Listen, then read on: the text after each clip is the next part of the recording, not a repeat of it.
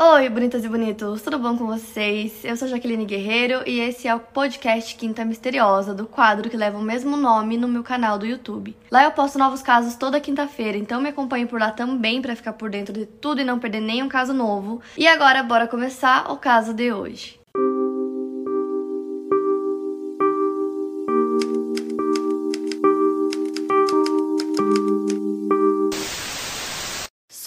Bonnion nasceu em 28 de julho de 1957 em Paris, na França. Sua mãe Marguerite é ex-vice-prefeita e o seu pai George trabalhava como dentista antes de se aposentar. A Sophie tinha um irmão chamado Bertrand. A família era católica e a mãe da Sophie dizia que ela amava muito a vida, ela adorava conhecer pessoas novas, falava com todo mundo. Ela também gostava muito de ler e escrever e ela adorava poesia irlandesa. A Sophie se casou com o Pierre Jean Baudet e juntos eles tiveram um filho chamado Pierre. Quando ele tinha apenas um aninho de idade, a Sophie decidiu se separar do marido. O segundo casamento dela foi com o Daniel Toscan Duplantier, um famoso produtor de cinema, e aí ela adotou o sobrenome do marido.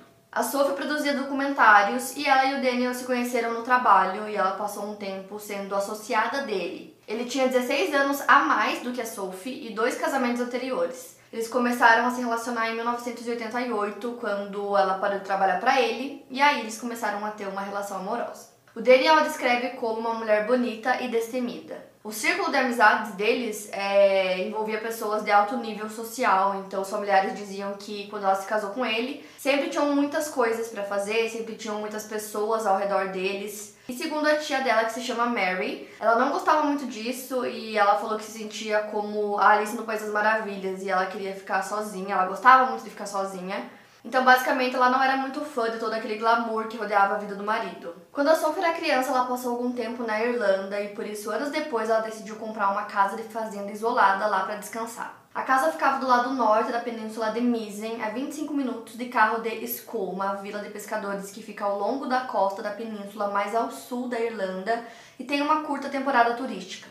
Em 2016 era uma comunidade de cerca de 700 moradores, para você terem noção como era muito pequenininha mesmo, e todos os anos eles faziam um festival de cinema internacional. Essa vila fica na área de West Cork, que possui muitas casas de férias de artistas, pessoas muito ricas que vão para lá para tirar um tempo de suas vidas agitadas. O local era extremamente seguro, as pessoas deixavam as portas destrancadas, as crianças andavam livremente, era uma comunidade muito pequena, né? Então ninguém temia por nada, todo mundo se conhecia. A Vila da School possui um porto exótico com uma rua principal cheia de lojas de artesanato e também tem muitos pubs lá e um açougue que se chama Regartes. A Sophie adorava a solidão do lugar e a casa que ela comprou foi construída à beira de uma encosta íngreme e o terreno é cheio de pedras e cercado por uma cerca de arame farpado. No final de 1996, a Sophie tinha 39 anos de idade e ela decidiu que ela queria passar uns dias é, na casa de fazenda dela antes que o ano terminasse então ela planejava ir no dia 20 de dezembro e aí ela voltaria para o Natal para passar o Natal com o marido dela, já que o filho passaria o Natal com o pai.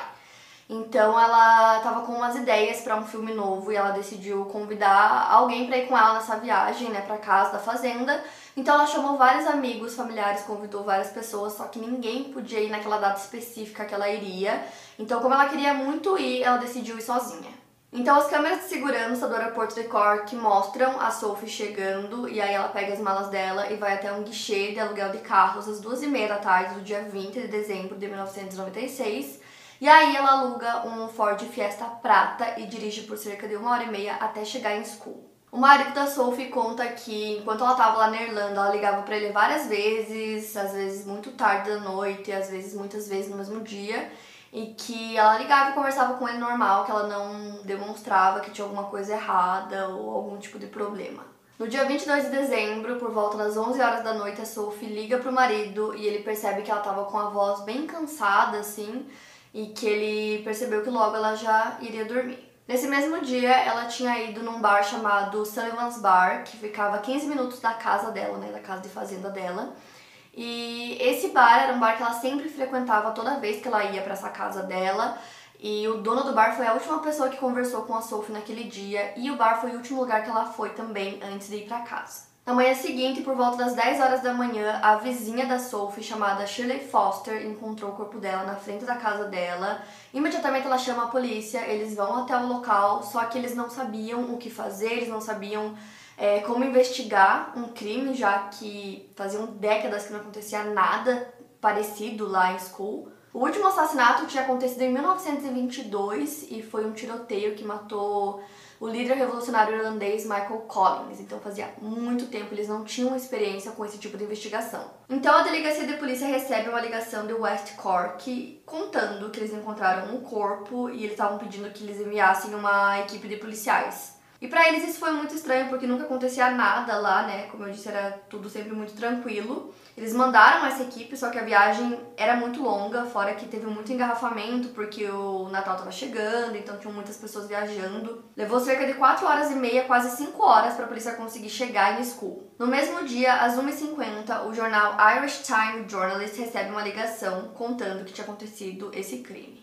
Então, basicamente, logo é, que avisaram os jornais e tal, eles começaram a falar sobre esse crime, só que eles ainda não sabiam é, a identidade da vítima. Então, quando começaram a aparecer essas notícias nos jornais, a tia da Sophie, a Mary, ela viu e ela conta que a família da Sophie é extremamente unida. E quando eles começaram a ver essas notícias sobre um crime, né, que tinha acontecido na Irlanda, é, e na cidade, né, onde ela estava, eles acharam muito estranho, mas eles não achavam que era ela. Mas ela contou que a única pessoa que acreditava que era a Sophie, mesmo antes de saber que era ela, foi a mãe da Sophie. Que quando ela começou a ver essas notícias, ela disse: É a Sophie, eu sei que é ela. Inclusive, o Daniel disse que ficou sabendo é, sobre a morte da esposa pelos noticiários. E o irmão da Sophie ligou pra vizinha dela para perguntar se realmente era ela. E essa vizinha confirmou que sim.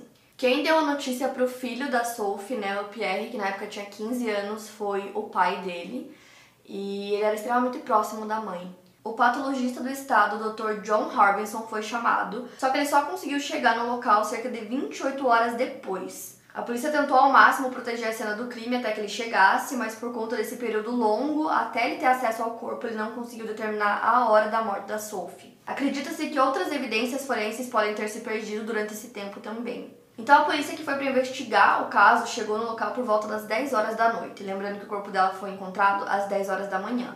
A Sophie estava vestindo uma camiseta e leggings e também um par de botas. Tinha um roupão azul marinho ao lado do corpo que estava disposto de uma forma que parecia ter sido arrancado e jogado.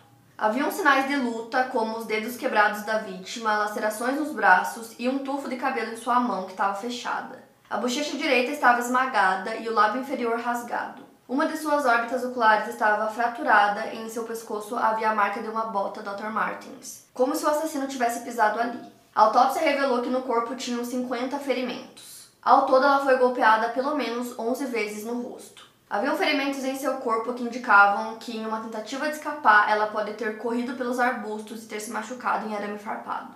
A perícia não encontrou sinais de agressão sexual. A Sophie teve lesão cerebral grave, pois seu crânio havia sido esmagado. Havia um bloco de concreto na cena do crime e acredita-se que essa foi a arma do crime, foi encontrada apenas uma amostra de sangue e o DNA não pertencia à vítima. No local havia apenas uma marca de pegada no solo e dava para saber apenas o tamanho aproximado do sapato. Encontraram sangue no campo em dois ou três lugares e também tinham manchas de sangue no portão de metal. Elas foram retiradas para serem utilizadas como evidências de sangue. Primeiro investigaram a cena em si e depois partiram para a casa da Sophie. Não havia nada normal e nem sinais de luta no local. Todas as impressões digitais disponíveis foram coletadas. As chaves estavam nas portas e a polícia pensou na possibilidade de que talvez ela tenha aberto a porta para alguém que a convenceu a sair de casa e a porta acabou se fechando atrás dela. A cama dela era bem elevada e não haviam cortinas nas janelas porque ela adorava a vista para o farol de Fascinating.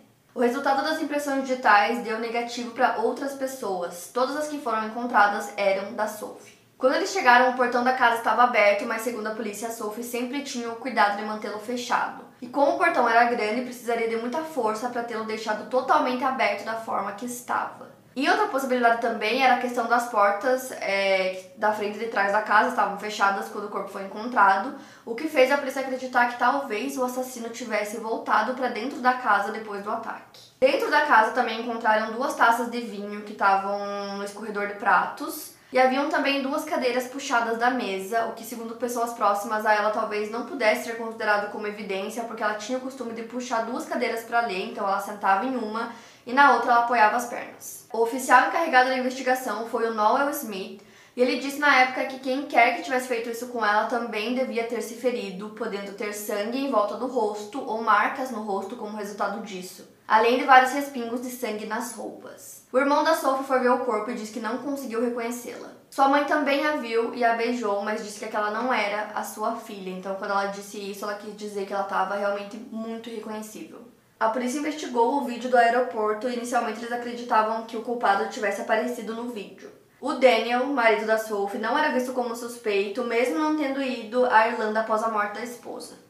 O primo da Sophie, chamado Frederick, disse que por trás das cortinas o Daniel era mais ansioso e inquieto e que ele estava tendo alguns problemas financeiros. Após a morte da Sophie, ele não queria que a família falasse sobre isso, ele não queria receber os repórteres. O relacionamento dos dois não era perfeito, mas era considerado feliz. Como eu falei para vocês, eles conversaram pelo telefone na noite antes do ataque e nesse momento ele estava na França, então não daria tempo de chegar ao local e cometer o crime. Já o ex-marido da Sophie, né, o primeiro marido dela, dizem que quando ela pediu o divórcio ele teria ficado muito bravo com o término né, dos dois, porém ele tinha um álibi para o horário do crime. Rapidamente o caso teve repercussão internacional, porque, como eu falei para vocês, é...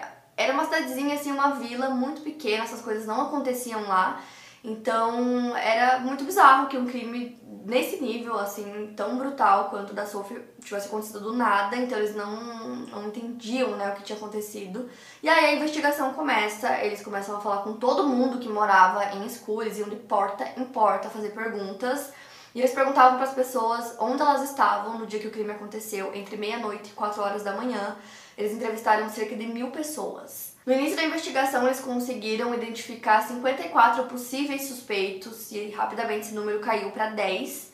E aí as pessoas da comunidade estavam morrendo de medo de ter um assassino entre eles, então começaram a surgir rumores, boatos, é, e as pessoas começaram a suspeitar uma das outras. E na investigação eles decidem fazer uma reconstrução dos passos da Sophie pelo crime line desde que ela tinha chegado ao aeroporto de Cork.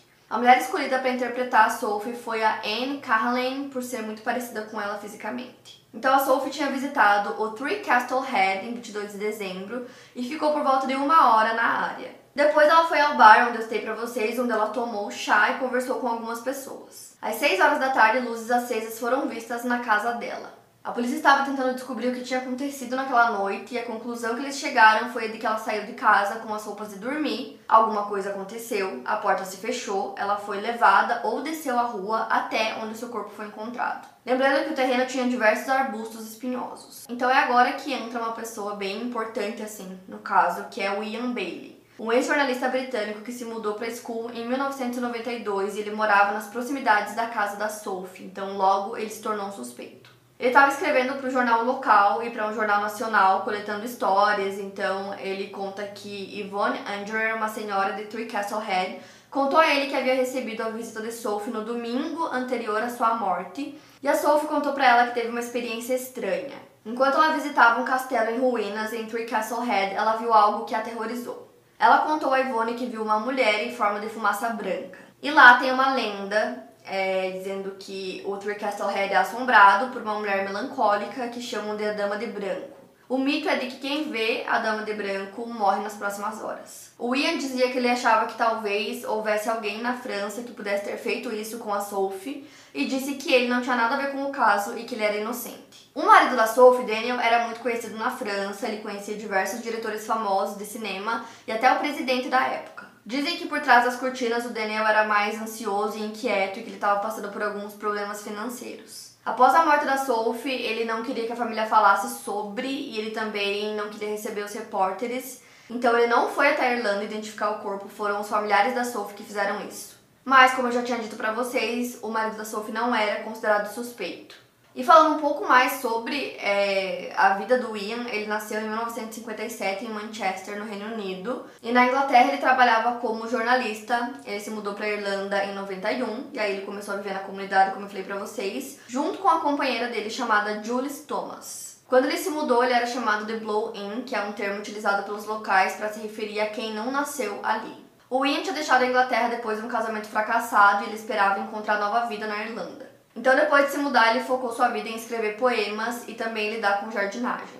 O John Montag, que também é poeta, é, inclusive o Ian trabalhou para ele como jardineiro, disse que ele era muito bem comportado e que uma vez ele pediu conselhos ao John relativos à poesia. E quando o John sugeriu que ele teria que trabalhar muito, ele ficou um pouco irritado porque, segundo o John, ele queria uma fama instantânea.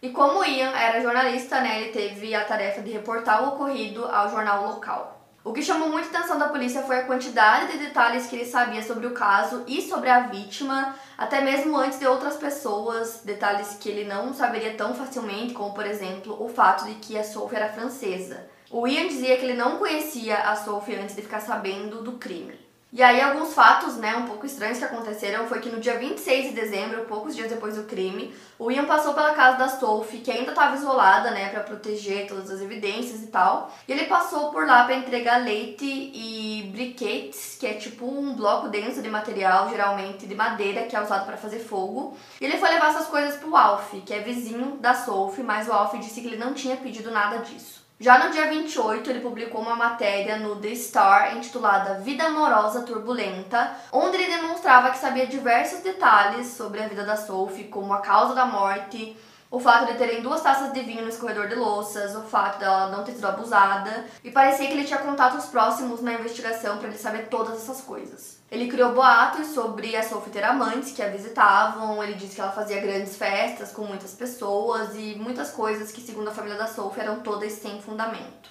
Segundo o primo da Sophie, o Frederick, ela tinha apenas um amante, que em uma ocasião ela teria dito a ele que deixaria o Daniel para viver com ele. E esse homem se chama Bruno Carbonet, com quem ela tinha um caso desde 1991.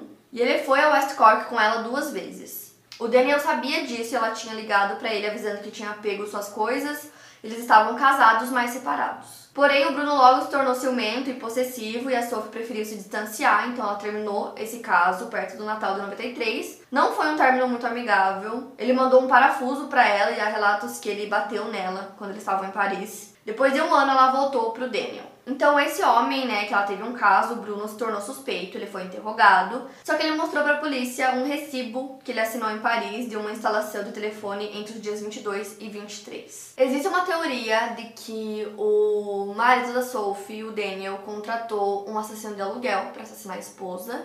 E essa teoria existe porque dizem que o casamento deles não estava super bem e que talvez ela quisesse pedir o divórcio. E se isso acontecesse, o Daniel ia perder é, metade dos seus bens, e ele não queria perder esses bens. E também tem uma questão do seguro de vida da Sophie, que era extremamente alto o valor desse seguro.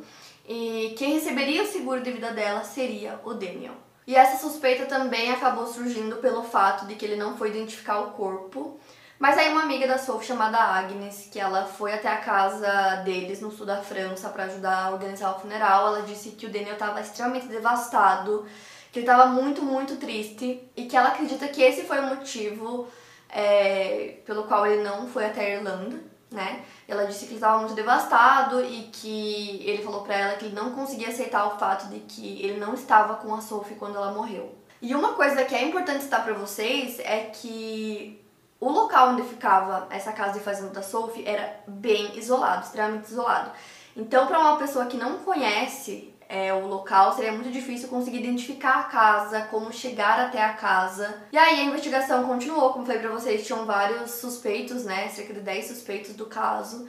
Tinham o ex-marido, essas pessoas que eu citei, só que não tinha nada que ligasse essas pessoas ao caso, principalmente porque ela estava na Irlanda, né? É, então eles investigaram todos esses suspeitos, interrogaram, não tinha nada, e aí tudo ia para uma pessoa só, que era o Ian. Então a polícia começa a investigar a fundo assim a história dele e eles descobrem que ele se casou é, com uma mulher chamada Sarah nos anos 80 e que aí quando eles se separaram ele ficou sem nada, então ele ficou um pouco perdido. Depois disso ele foi para Irlanda, como eu falei para vocês, e vários moradores de School dizem que o Ian era muito excêntrico, ele tinha pouca modéstia, era muito confiante, ficava recitando poemas do nada e que ele tinha uma sede por admiração e fama. Algumas pessoas dizem que até tinham medo dele. Então agora eu vou falar pra vocês um pouco sobre é, o que aconteceu no momento que o Ian foi até a cena do crime e vou explicar por que que ele, é, tudo né, na investigação virava para ele, por que ele se tornou o maior suspeito do caso. Então às duas e dez ele chega na cena do crime, ele não ficou muito, não fez perguntas, o que acabou é, causando estranheza nos policiais. O Ian tinha um estúdio e a polícia acabou encontrando alguns itens queimados atrás desse estúdio. Uma das testemunhas do caso, chamada Louise Kennedy, conta que viu no dia 26 de dezembro de 96, durante uma caminhada, ela viu uma fogueira atrás do estúdio do Ian e não havia ninguém lá, então ela achou um pouco estranho e tinha algumas coisas queimando, dentre elas um colchão. Então a polícia começou a investigar esses itens né, que foram queimados, o que eles conseguiram encontrar. E ao todo o local tinha 2 ou 3 metros de queima. Os policiais encontraram molas de colchão, botões de casaco, jeans e botas. E essas roupas queimadas a polícia acreditava que eram as roupas que ele vestia no dia que ele cometeu o crime. O Ian foi detido pela manhã no dia 10 de fevereiro e a Jules, companheira dele, foi detida no mesmo dia, no período da tarde. A polícia acreditava que a Jules era manipulada pelo Ian, por isso que eles interrogaram os dois separadamente. O Ian disse que foi ameaçado durante a viagem de carro até a delegacia, mas os policiais disseram que não fizeram nada com ele, nem ameaça e muito menos agressão. Então eles começam a interrogar a Jules e ela conta que ela e o Ian estavam no Gallery Inn no dia 22 de dezembro, à noite, e que saíram do local no máximo meia-noite e meia. E aí eles foram para casa deles, na colina de Hunts, onde o Ian saiu do carro e disse que as luzes da casa do Alf Lyons, que é o vizinho da Sophie, estavam acesas. Ela disse que o Ian queria ir até a casa do Alf porque talvez tivesse acontecido uma festa, e ele falou que tinha a sensação de que algo ruim aconteceria naquela noite. Aí ela disse para ele entrar no carro e eles dirigiram até a casa deles. Chegando lá, eles foram dormir. A Jules conta que em algum momento à noite, logo depois que eles foram dormir, é, ela acorda e o Ian não tá na cama. Então ela diz que ela só viu ele é, na manhã do outro dia. Então ela dormiu e aí só pela manhã que ele apareceu. E essa foi a primeira versão que ela contou pra polícia. É, na versão do Ian, ele conta a mesma coisa, mas ele disse que o casal foi para casa, ele e a Jules, que eles dormiram e que ele ficou lá, que ele não saiu. Ele também estava com um ferimento na testa que parecia bem recente, e essa foi a primeira vez que eles foram interrogados pela polícia. Depois disso, eles foram interrogados várias vezes e toda vez eles mudavam a versão, mas depois de muitas versões, a polícia acreditava que realmente ele tinha saído de casa e ele ficou fora de casa por muitas horas naquela madrugada. Ele acabou admitindo depois que ele tinha realmente saído da cama, ele disse que ele foi escrever um pouco e que depois ele passou no estúdio dele. É, a Jules acabou acusando os policiais, dizendo que eles é, distorceram as palavras dela, que não foi exatamente aquilo que ela tinha falado e que eles estavam fazendo acusações é, errôneas contra o companheiro dela. Ela basicamente acusou o policial de fabricar declarações incriminatórias que ela não havia feito. O Ian foi preso sob a seção 4 da Lei de Justiça Criminal, que permite que a pessoa fique detida por 12 horas. Depois disso, como ele não confessou o crime, ele foi solto. No dia seguinte, a foto dele estava nos jornais e foi assim que a família e os moradores descobriram que ele era um dos suspeitos do caso. Tem um documentário sobre esse caso na Netflix e nesse documentário as pessoas falam é, sobre o Ian e muitas pessoas falaram que ele gosta de ser o centro das atenções. A tia da Sophie perguntou se eles iam entrevistar ele, e eles falaram que sim. Ela responde que ele adora ser entrevistado. E também mostra no documentário ele mostrando a casa dele, as plantas. E essa casa, inclusive, é, a casa dele na Irlanda, era da Jules. E aí ele conta que eles primeiro ficaram amigos e depois começaram a namorar. E no documentário ele fala que ele não foi apresentado a Sophie, que ele sabia da existência dela porque trabalhou pro vizinho dela, mas que não conhecia ela. Quem também colocou o Ian na mira da polícia foi uma testemunha. No dia 11 de janeiro de 97, a polícia recebeu uma ligação do telefone público de uma mulher que se identificou como Fiona, dizendo que viu um homem em Kelfada Bridge por volta das 3 horas da manhã do dia em que a Sophie foi morta. Essa mesma mulher ligou novamente no dia seguinte de uma cabine telefônica em Lip e se identificou novamente como Fiona. Na terceira ligação, que aconteceu no dia 24, sob o mesmo nome, só que dessa vez ela ligou da casa dela em School. Dessa forma, a polícia conseguiu localizá-la e a identificou como Mary Farrell. O Ian nega que ele estava nessa ponte naquela madrugada e diz que estava dormindo na casa dele com a Jules. Essa ponte fica a pouco mais de 2,5 km e meio da cena do crime e essa testemunha disse que dirigia de Gulen para School e ela viu um homem na ponte, um homem que parecia bêbado, que estava balançando os braços e vestia um longo casaco preto. No fim de janeiro, ela foi ao mercado em School e viu o homem novamente. Então ela identificou imediatamente que era o mesmo homem que estava na ponte. Então ela sai da loja e foi falar com os policiais que estavam na rua. E ela disse para eles toda essa história. E os policiais disseram para ela que o nome daquele homem era Ian Bailey. A Mary disse que o Ian intimidou ela depois que ela identificou ele, né, como sendo aquele homem que ela viu na ponte. E ela disse que ele quis fazer com que ela retirasse tudo que ela tinha dito. Ela disse que ele também ameaçou de morte, dizendo que poderia matá-la sem que ninguém soubesse e que ele ficou intimidando ela por meses. Só que aí em 2005 a Mary retirou todas as alegações que ela tinha feito sobre ter visto o Ian na ponte naquela noite. Segundo ela, ela estava com outro homem naquele dia que não era seu marido, e ela achou que se essa informação fosse revelada, a vida dela estaria arruinada. Ela também disse que a polícia forçou ela a identificar esse homem como Ian Bailey. Então, basicamente, era tudo mentira. Dizem também que o Ian causava muito medo nas mulheres locais e algumas até se mudaram e nunca mais voltaram a morar em School. E uma coisa que eu acho importante falar pra vocês também é que desde o momento que aconteceu o crime, que a polícia foi chamada, é, as coisas não foram feitas da maneira correta, eles não isolaram a área da maneira correta. Demorou muito tempo para que é, os investigadores chegassem, para que tudo fosse feito, né? Então, acredito que muitas evidências foram perdidas. Tem aquela evidência que eu falei pra vocês do sangue é, no portão. E foi perdido essa evidência, que era extremamente importante, simplesmente foi perdida. É, o Ian acabou dando uma mecha de cabelo dele para que pudessem fazer testes para comparar com a mecha de cabelo que foi encontrada nas mãos da Sophie, né, na cena do crime, e o DNA não batia. E na verdade até hoje a polícia não conseguiu identificar essa amostra. E basicamente as provas que eles têm contra o Ian são mais assim boatos, é, essa questão deles sempre ficarem mudando a versão do que eles estavam fazendo no dia, coisas do tipo, coisas que as pessoas falaram mas coisas concretas mesmo, realmente, tipo alguma evidência da cena do crime que o DNA batesse com o dele, por exemplo, não tinha. E aí, quando saiu essa foto dele no jornal, como um dos suspeitos do caso, começaram a surgir muitas coisas, muitos rumores, as pessoas contavam histórias sobre ele, diziam que ele era muito estranho, que ele ficava uivando pra lua, que ele andava só de cueca pela rua, que quando tava a lua cheia é, ele saía na rua com um cajado. O Ian disse que achava essas coisas que falavam sobre ele, tipo, engraçadas, que ele considerava um humor ácido. E aí, basicamente, a polícia irlandesa pode prender uma pessoa é, por um período de 12 horas, só duas vezes. Então, isso aconteceu, que foi aquela primeira vez, foi feita uma segunda vez.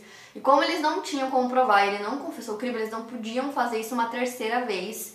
E aí, depois disso, o Ian acabou ficando muito próximo é, dos repórteres, da mídia, então ele dava várias entrevistas sempre que quisessem. Ele até chamava é, os jornalistas para irem até a casa dele para falar sobre o caso e toda vez ele defendia sua inocência. E existem muitas divergências sobre as coisas que o Ian contava e sobre o que as pessoas contavam sobre ele, principalmente sobre a relação dele com a Sophie.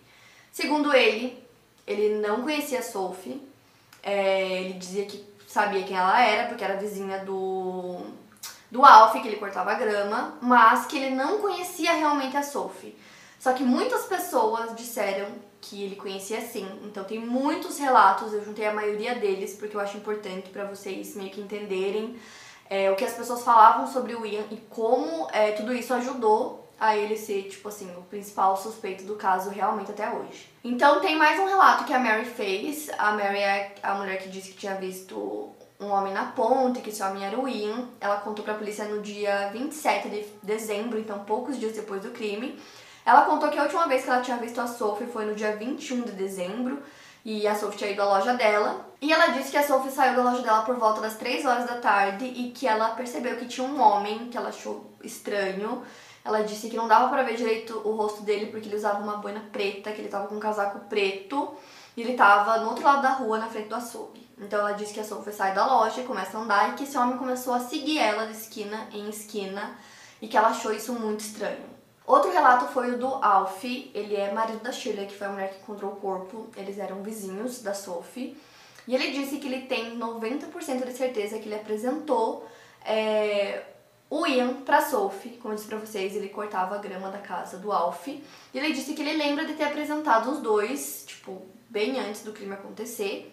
Inclusive tem uma segunda testemunha que confirma essa história, que é o Léo Bolger. Ele disse que ele estava junto quando a Sophie foi apresentada ao Ian e que ele estava na casa da Sophie fazendo um trabalho para ela. Então ele e o Alf dizem que sim, eles foram apresentados e que sim, o Ian conhecia ela. Um correspondente do Guardian Paris chamado Paul Webster é, deu um testemunho e nesse testemunho ele contou que em fevereiro de 97, mesmo ano que aconteceu o crime, ele recebeu uma ligação de um homem que se identificou como Ian Bailey e que esse homem contou para ele que ele conhecia é, uma mulher chamada Sophie muito bem. Lembra que eu contei para vocês que foi feita uma reconstrução do caso?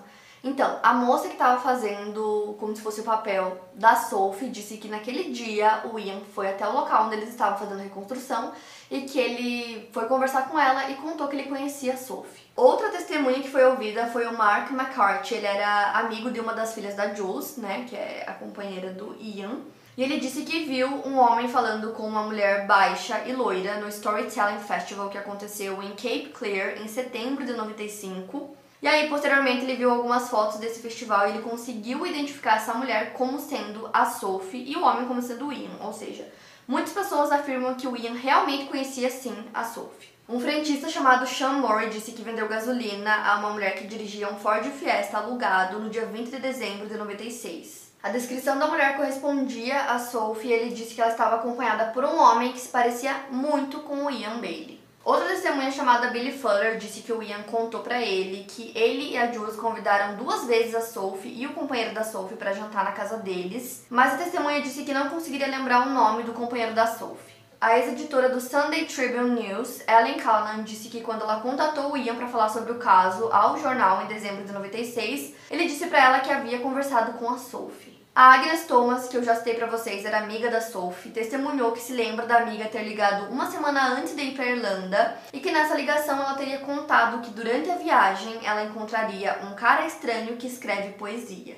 A prima da Sophie, Alexandra, declarou à polícia que a Sophie contou que estranhou uma ligação que ela recebeu de um jornalista freelance dizendo que queria conhecê-la para fins culturais. Essa ligação foi feita no trabalho da Sophie uma semana antes dela ir para Irlanda. Então elas não apontaram Ian como sendo esse homem com quem a Sophie falava, porém o produtor Guy Gira disse que a Sophie comentou sobre um amigo dela que estava explorando o tema violência em sua escrita e que o seu nome era Bailey. Então ele disse que ele sabia de quem Sophie estava falando, ele achava que era sobre o cineasta Edwin Bailey. Porém, ela disse que ele não conhecia, porque na verdade o homem se chamava Ian Bailey, um escritor freelance que morava em West Cork. E segundo Guy, ela parecia conhecê-lo muito bem. O Ian continuou negando, como sempre, que ele conhecia a Sophie antes do caso. Ele apenas disse que viu ela uma vez, como eu disse para vocês, enquanto trabalhava como jardineiro para o Alf, vizinho da Sophie. Como na autópsia eles descobriram que a Sophie lutou muito para sobreviver, a polícia estava procurando por pessoas que tivessem arranhões evidentes e aí, no dia 27 de dezembro, quatro dias depois do crime, o policial Kevin Kelleher da School e o detetive Bart O'Leary notaram que o Ian estava com arranhões na mão.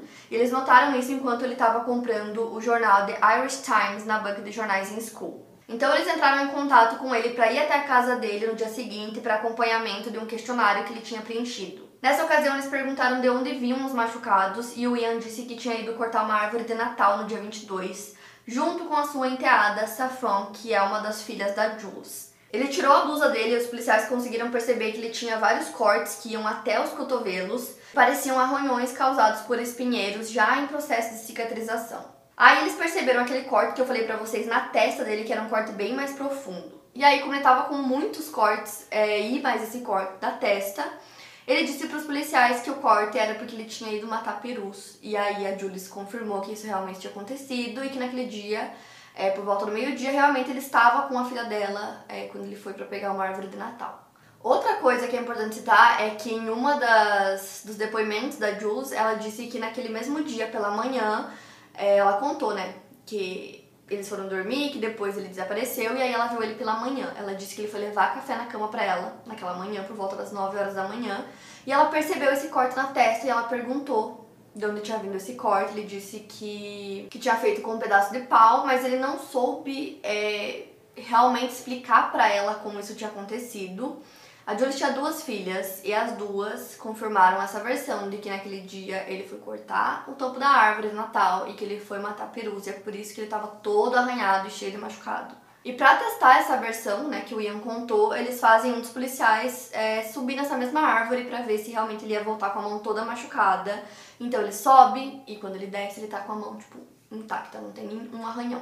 E a polícia queria muito entender se realmente era possível fazer todos aqueles machucados, né, que ele tava é, dessa forma que ele disse. Então, eles entram em contato com um engenheiro florestal Isso foi em junho de 97. E ele disse que era muito improvável que ele tivesse conseguido todos aqueles arranhões na árvore, já que a árvore não tinha espinhos e não tinham é, espinheiros próximos da árvore também. Eles também vão falar com um homem que vende árvores de Natal há muitos anos e tal, e perguntam se é possível é, que a mão fique toda arranhada daquela forma. Ele disse que é possível que a mão fique com manchas vermelhas, mas que arranhado daquela forma, não. Então, na noite do dia 22 de dezembro, que é o mesmo dia que ele alega que os arranhões tinham acontecido, ele foi à noite no Galley Pub e tinham duas testemunhas lá, que no caso eram a Bernie e a Sinead Kelly, que são irmãs, e elas dizem que estavam próximas dele é, enquanto ele tocava um instrumento musical e que não tinha nenhum arranhão nas mãos. O Chris Lynch, um homem que trabalhou por meses com o Ian em uma fábrica de peixes, disse que viu ele no pub também por volta das 11 horas da noite e que também não viu nenhum arranhão nele. Se todos aqueles arranhões tivessem acontecido naquele dia, estariam bem recentes e provavelmente as pessoas teriam percebido. A esposa do dono do pub disse que conversou com o Ian por 15 minutos e não notou nenhum arranhão em suas mãos ou no rosto. O John McGowan, que é barman, ele serviu o Ian cinco vezes naquele dia, disse para a polícia que também não viu nenhuma marca na mão dele. O Richard Tisdale, que é um músico, disse que naquela noite, enquanto Ian tocava com a banda dele, ele estava com as mangas arregaçadas e ele não viu marcas no rosto dele. Disse que viu apenas um arranhão em sua mão, mas não falou se era na mão direita ou na mão esquerda. A Ariana Boarina relata que chegou à school no dia 23 de dezembro, à tarde, para passar o Natal com a Ginny, que é uma das filhas da Jules, e que ela conheceu o Ian nessa ocasião, e ela relata que ele tinha marcas pesadas de arranhões nas duas mãos, e que essas marcas iam até seus antebraços e pareciam bem recentes. Ela conta que o Ian estava bem agitado, que ele bebeu muito e que em algum momento ou ele ou a Jules disse a ela que os arranhões eram por conta dos perus e da árvore de Natal, mas que ela achou estranho, porque haviam muitos e eram arranhões graves, bem profundos. Ela disse à polícia que achava que os arranhões pareciam mais arranhões de espinhos do que oriundos de uma árvore de Natal. Ela também disse que ela se lembrava de que, quando ela estava tomando banho na casa da Ginny, ela viu um balde no banheiro que estava com um casaco preto que parecia estar de molho nesse balde só que ela achou muito estranho porque era uma peça muito pesada, muito difícil de secar para estar tá sendo lavada no meio do inverno, ainda mais de molho em um balde. Então é importante falar isso pra vocês, porque todas as pessoas disseram que ele não tinha é, nenhuma marca na mão, e as pessoas que viram depois a mão dele machucada disseram que eram muitos machucados, até o cotovelo. Então provavelmente as pessoas veriam alguma coisa já que estaria muito recente esse machucado. E aí também tem a questão de que a Jules disse que só viu o machucado na manhã do dia 23, machucado na testa e tal. Então é um pouco confuso, mas é importante vocês se atentarem às datas que seriam um dia antes e no dia seguinte, né? Que o crime aconteceu. Então, se o Ian fosse realmente o culpado, ele teria conseguido todos aqueles cortes nessa madrugada, é, no momento que aconteceu o crime. E aí é por isso que eles foram tão atrás de descobrir se as pessoas viram ele com esses cortes antes do crime acontecer ou não, né? Então, por isso que eu contei tudo isso pra vocês. E é muito confuso tudo isso, porque, por exemplo, no dia 23, é, um açougueiro disse que o Ian entregou pra ele um peru e que ele não tinha corte nenhum nas mãos. Só que aí já no dia 24, uma outra testemunha disse que o Ian ligou porque ele precisava comprar uma lâmina nova para a serra dele e que quando ele foi buscar, é, essa pessoa, essa testemunha notou que ele estava com muitos cortes na mão e nas costas e parecia que, que tinham sido feitas com algum tipo de vegetação espinhosa. No dia 25, o Mark McCarthy disse que viu a Jules e o Ian nadando em um rio school e que ele reparou nesses ferimentos do Ian e ele relatou isso para os policiais. E aí outra coisa estranha também é que a Saffron, que é uma das filhas da Jules, quando ela foi visitar o pai biológico dela, Michael Oliver, no Natal, ela teria dito que os arranhões que ela tinha nas mãos foram ocasionados pelo corte da árvore de Natal, que havia sido ela que tinha cortado e não o Ian. O pai dela, Michael, já faleceu, mas ele deu depoimento à polícia dizendo que a filha já havia chamado o Ian de bastardo preguiçoso, porque ele não queria comprar uma árvore de Natal e sim cortar uma e levar para dentro de casa. No caso, também tem um testemunho do repórter do Irish Examiner chamado Erika City, que ligou para a casa do Ian no dia 23 de dezembro de 96, contando a ele que havia acontecido um assassinato, perguntando se ele poderia ir dar uma olhada. Em seu testemunho, ele relata que falou apenas que tinha acontecido um crime com uma mulher, mas ele não informou que essa mulher era francesa, porque nessa ocasião ninguém sabia a nacionalidade da vítima. Já o Ian diz em sua versão que foi o Ed que contou para ele que essa mulher era uma mulher francesa. O Ian também disse que ele e a Jules resolveram ir até a casa do Alf, vizinho da Sophie, porque ele sabia que ele era vizinho de uma mulher francesa e que ele interceptou a Shirley, companheira do Alf, em um cruzamento na estrada para perguntar a ela se ela sabia alguma coisa. Já Shirley conta outra história. Ela disse que o Ian já tinha saído da estrada e que ele já estava no meio da rua que levava para casa da Sophie, quando ela fez sinal para que ele parasse o carro porque ele estava indo muito rápido e não parecia precisar de instruções para saber aonde ficava a casa dela. E aí o Ian testemunhou que ele estava indo pela Keofada Road para ir até o correio buscar informações. Porém, a rota mais rápida de sua casa até o correio passa pela Tormore Road e não pela Keofada. Em declaração dada por Jules em 17 de agosto de 97, ela fala para a polícia que eles estavam indo para Dumnows depois das duas da tarde do dia 23 para verificar sobre um crime e que encontraram uma mulher sentada em um carro perto da curva, parando para oferecer ajuda pois ela parecia perdida. Segundo o relato, o Ian foi falar com essa moça, ou seja, foram três relatos diferentes. Outro testemunho foi o da Caroline Lethwick, ela disse que o Ian ligou para ela entre 11h30 e meio-dia e meio do dia 23 de dezembro, dizendo que ele não poderia fazer um favor para ela, que seria levar um peru pro Natal, que ela tinha pedido, porque ele tinha que relatar um crime. E aí ela perguntou de que crime ele estava falando e ele disse que se tratava de uma mulher francesa. O Paul O'Kane, outra testemunha, também disse que o Ian ligou para ele por volta das 11h30 da manhã dizendo que não poderia entregar um peru que ele tinha pedido, justamente porque precisava relatar um crime. Em sua defesa, o Ian disse que fez essas ligações, mas que não havia mencionado nada até então sobre o crime. Ele alega ter ligado novamente às duas horas da tarde e aí sim teria mencionado o que tinha acontecido. Outro testemunho que corroborou com os anteriores foi o do Jimmy Camier, um ferente que conversou com a Jules naquele dia em um horário entre 10 e meia e 11 horas e que ela disse que o Ian estava indo relatar um assassinato. Importante citar para vocês que todos esses últimos que eu citei, ele comentou que era um assassinato. Então, como que ele já sabia se era tipo super cedo naquele dia, ele nem tinha chegado lá ainda. Ele disse que essa conversa aconteceu no dia 23, depois que ele já sabia o que tinha acontecido, mas a Jules fala que falou com ele sobre isso só no dia 24. Já que, segundo ela, eles teriam descoberto do assassinato apenas às 1h40 do dia 23. Vocês entendem? Como que ele poderia saber disso horas antes, sendo que, né, de acordo com a Jules, ele só sabia às 1h40. Com essas alegações, juntou-se o testemunho de Patrick Loney, já falecido, que conta que um homem foi até o seu comércio em Clonakilty em maio de 2000 pedindo para ele revelar secretamente o conteúdo de um rolo de filme. Posteriormente, ele identificou esse homem como sendo Ian. Essas imagens revelaram o que parecia ser o corpo de uma mulher deitado de frente para um portal que parecia levar a um curral. Mais tarde, ele fez identificação desse lugar como sendo a estrada da casa da Sophie. Essa declaração apoia as declarações de três homens. O primeiro é o Dick Cross, um jornalista. O segundo, Patrick Burney, editor de fotografia do Irish Independent. E o terceiro é o Mike McSoney, que é um fotógrafo freelance. Os três disseram que o Ian ligou para eles depois das duas horas da tarde do dia 23, já oferecendo essas fotos da cena do crime que tinha acontecido naquela manhã, que segundo Mike seriam das 11 horas da manhã. Porém, isso não seria possível baseado no depoimento que o Ian deu, dizendo que só soube do assassinato às 1h40 daquele dia que foi a hora em que a cena do crime foi encerrada. A Caroline também falou sobre essa questão das fotos, ela alegou que o Ian disse para ela que viu o corpo ou fotos tiradas antes que a polícia cobrisse o corpo. Ela disse que ele contou isso para ela no final de janeiro de 97, né, no mês seguinte ao crime, durante uma festa, que ele disse: "Você deveria ter visto o corpo, foi uma visão terrível".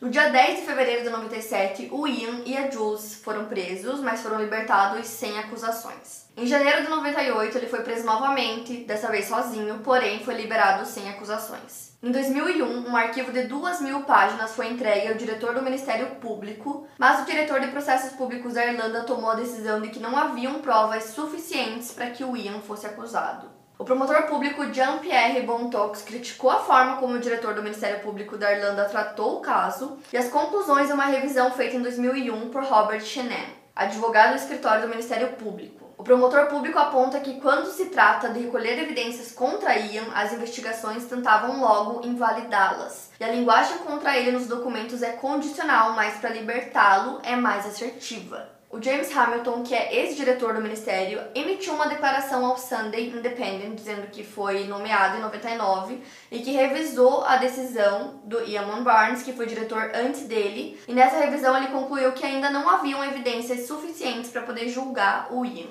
Alguns anos depois ele revisou novamente, mas manteve sua decisão de não julgá-lo por falta de provas. Então, assim, para vocês entenderem, na Irlanda o sistema aceita condenações apenas baseadas em provas admissíveis, com testemunhas que compareçam ao tribunal e que sejam relevantes para o caso. Então, isso não inclui boatos, insinuações, suspeitas, fofocas etc. Os tribunais não aprovam provas materiais prejudiciais sem que elas tenham valor probatório, ou seja, que sejam realmente provadas concretas. Então, depois de tudo isso, é, o nome do Ian, fotos dele foram usadas na mídia muitas vezes, então ele acabou ficando bem conhecido. É, por mais que não tivessem provas realmente concretas contra ele, ele continuou sendo o maior suspeito do caso e até na mídia mesmo ele era considerado ainda o maior suspeito. E outro motivo, né, além de todos que eu citei para vocês, que foram testemunhos de pessoas e é, quando ele contava uma versão e aí várias outras pessoas contavam outras, enfim, além de tudo isso, outra coisa que também colocou ele como o principal suspeito do caso, mesmo depois não ter provas, é, foi uma questão de agressão. Ele admitiu ter agredido sua companheira em agosto de 93 maio de 96 e agosto de 2001. E essa agressão que aconteceu em 96 foi relatada por um homem que encontrou a Jules é, no quarto dela, ela estava em posição fetal. Ele disse que, ele tava, que ela estava com vários ferimentos, com a boca sangrando, com o olho roxo e que pareciam que tinham arrancado a alma dela. Uma das filhas da Jules, a Jeannie, também encontrou a mãe dela nesse dia e disse que além desses ferimentos, ela também tinha marcas de mordida na mão direita e que ela tinha vários hematomas nas duas mãos. E o Ian foi condenado por essas agressões que eu citei em 2001. É, e pelo menos oito pessoas é, testemunharam que o Ian conhecia sim a Sophie, que era uma coisa extremamente importante para o caso, porque ele disse para a polícia que não conhecia, que ele tinha visto ela uma vez por conta do vizinho. E aí, pelo menos oito pessoas disseram que sim, que ele conhecia e explicaram é, a ocasião, ou que ele contou, ou que estava junto, no dia que eles foram apresentados.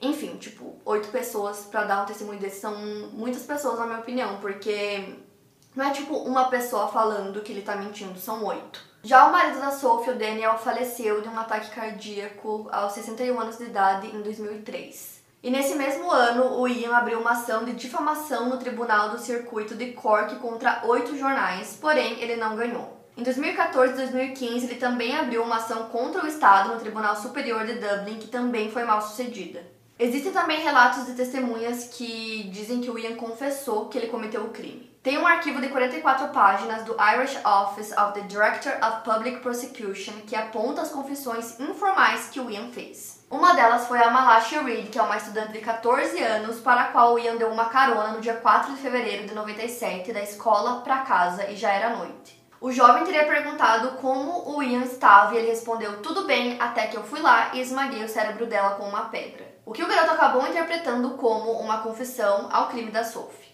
A Amanda Reed, que é a mãe do Malachi, ela foi no lugar dele no julgamento em 2014. Disse que o filho a contou que o Ian havia bebido e que depois disso ele acabou ficando com muito medo até conseguir chegar em casa. Mas a polícia nunca o pressionou a fazer uma declaração sobre isso e até hoje ele mantém sua versão.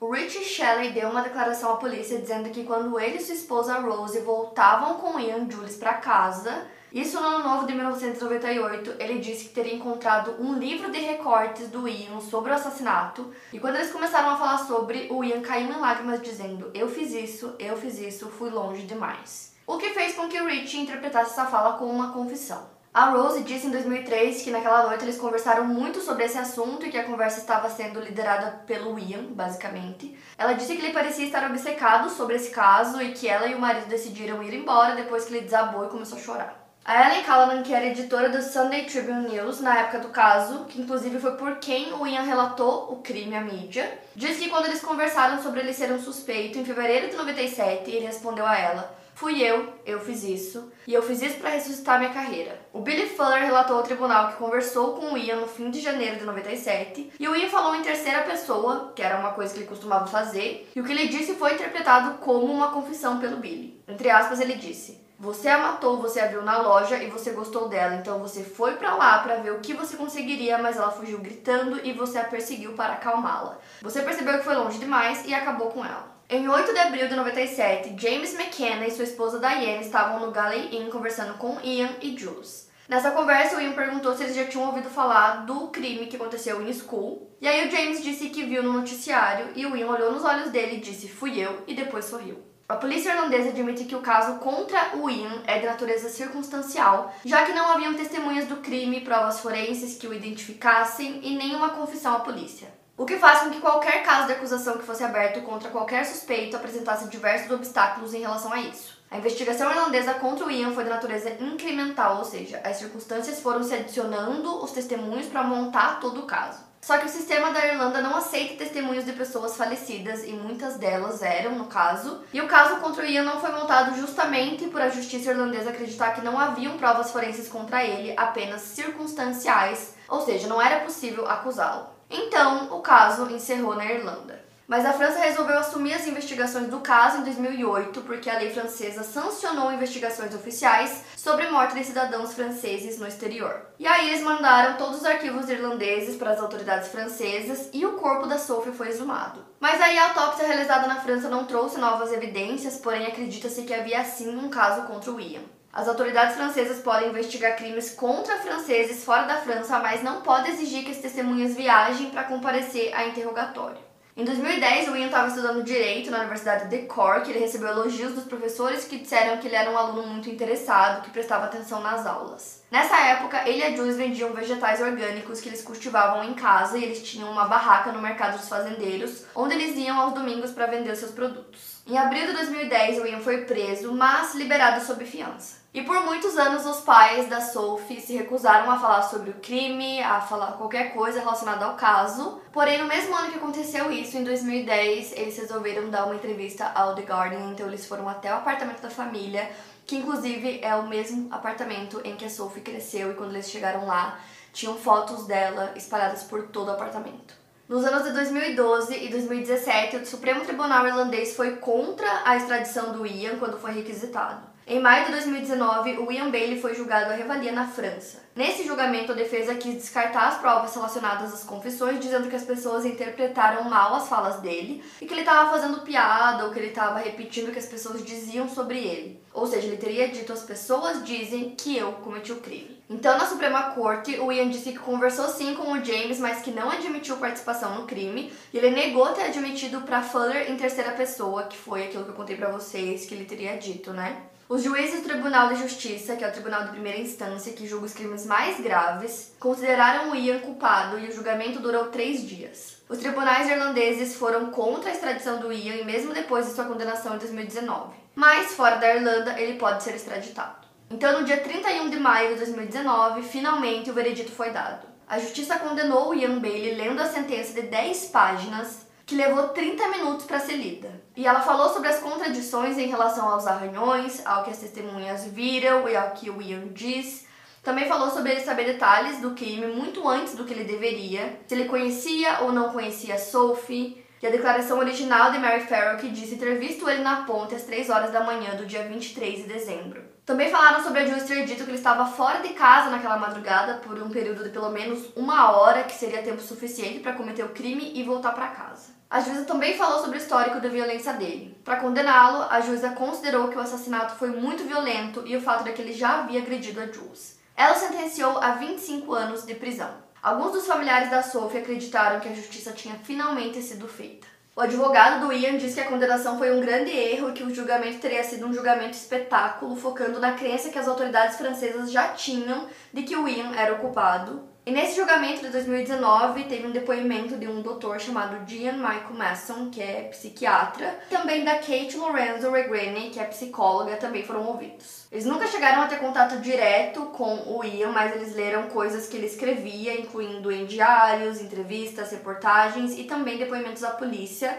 Então eles fizeram observações interessantes em relação a ele em cima dessas coisas. Em uma das anotações no diário, ele descreve sobre como ele atacou a Jules após uma bebedeira, causando sérios ferimentos nela. Inclusive, ela precisou ser hospitalizada e ele descreve também que se sente envergonhado em ler os próprios relatos daquela ocasião, pois ele realmente queria assassinar a Jules. Então, os especialistas dizem que a personalidade do Ian era construída sobre narcisismo, violência, impulsividade, egocentrismo e sem tolerar frustrações, e ele apresenta grande necessidade de reconhecimento. E sob o efeito de álcool, ele tem tendência a se tornar violento. No julgamento de 2014, ele disse sentir vergonha de ter agredido a Jules e que isso não significava que ele era um assassino. Em 21 de junho de 2019 foi emitido um mandado de prisão europeu endossado pelo Tribunal Superior e executado em 16 de dezembro de 2019. Quando Ian foi preso, ele foi libertado sob fiança. Em 16 de dezembro de 2019, o Ian deixava o tribunal de Dublin depois de participar de uma audiência que considerou a emissão de um mandato de detenção europeu pelas autoridades francesas. A família da Sophie diz que está completamente convencida de que ele realmente é o culpado,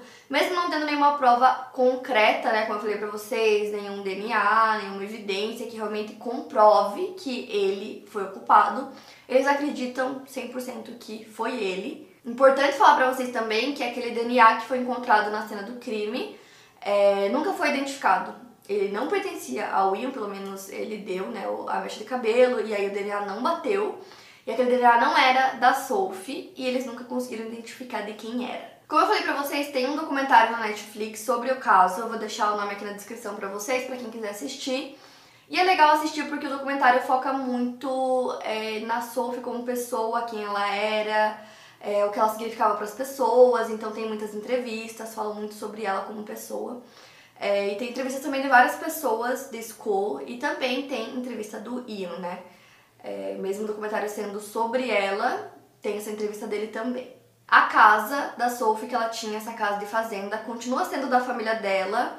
É, eles mantêm, cuidam da casa até hoje e o filho da Sophie visita a casa de vez em quando. O tio da Sophie criou uma associação chamada A Verdade sobre o Assassinato de Sophie e eles levam muito a sério essa associação, eles fazem reuniões o tempo todo, tipo todos os meses para falar sobre o caso, novas pistas, possíveis dicas, possíveis coisas que possam ajudar no caso. Foi criada em 2007 e existe até hoje e essa associação é super importante para o filho dela. Existem algumas outras teorias, assim, mais fracas, digamos assim, sobre é, o que poderia ter acontecido naquele dia. Tem uma que dizem que ela foi perseguida por um assassino que nunca foi identificado. É, tem uma que diz que ela foi atacada por um cavalo, que é um pouco estranho, né? Mas existe essa teoria. Tem a teoria que eu contei pra vocês já sobre o Daniel, que ele teria contratado alguém para assassinar a esposa e ficar com seguro de vida. Tem algumas teorias que o próprio Ian criou e falou sobre, segundo ele, eram de pesquisas que ele mesmo tinha feito, como essa do marido da Sophie, e também tem uma que ele diz que ele acredita que o assassino foi um policial irlandês que morreu em 2002. E essa teoria, inclusive, é bem conhecida assim na Irlanda, tem várias pessoas que falam sobre essa teoria. E aí, em 2020, foi decidido que ele não poderia ser extraditado para cumprir a pena, então ele segue morando na Irlanda até hoje e ele tá solto. Em abril desse ano, ele e a Jules se separaram. E esse ano ele também deu uma entrevista dizendo que basicamente dizendo as mesmas coisas que ele sempre disse, que ele é inocente, que mesmo que a família acredite que ele é o culpado, que ele não é. E mesmo que ele tenha sido condenado pelo caso, é, até hoje assim permanece um mistério realmente, porque ninguém consegue explicar exatamente o que aconteceu. É, não tiveram outros suspeitos do caso, então ele basicamente foi o principal suspeito por muitos anos. E ninguém consegue dizer exatamente o que aconteceu, não tem evidências muito concretas, né? É, então é muito estranho. Eu, sinceramente, gente, não sei. Eu acho que o que é mais estranho é, no caso do Ian ser o principal suspeito até hoje e as pessoas ainda não terem 100% de certeza, né? Porque não foi comprovado se foi ele ou não. É o fato de todas aquelas pessoas falarem coisas sobre ele que iam todas contra a confissão que ele fez. Então ele dizia uma coisa, aparecia alguém que dizia outra. Então, para mim, isso é muito estranho. É muito estranho algumas coisas que as pessoas dizem que ele falou, é, como por exemplo que ele queria muito ser reconhecido, ou que ele cometeu um crime para conseguir né, uma fama, alguma coisa na carreira dele. É muito estranho que ele sabia coisas sobre o caso, tipo, nas primeiras horas, coisas que ninguém sabia. Enfim, gente, não sei. Esse é um caso muito, muito doido, por isso que ficou tão gigante esse vídeo, porque é muita coisa. Vou deixar pra vocês o nome do documentário aqui na descrição, que agora de cabeça eu não lembro mas vocês podem assistir também. E esse é um caso que é bem famoso, assim, tem muita coisa, as pessoas seguem tentando entender o que aconteceu. E, né, o Ian nunca confessou e nunca conseguiram provar com evidências que foi ele. É, conseguiram provar por todas as coisas que eu contei pra vocês, que foram muitas, né? Então, não sei, eu acho que no fundo eu acho que foi ele sim. Mas, ao mesmo tempo, falta a prova, né? Enfim. Para mais casos, siga o meu podcast. Lembrando que os casos novos saem primeiro lá no meu canal do YouTube. Obrigada por ouvir e até o próximo caso.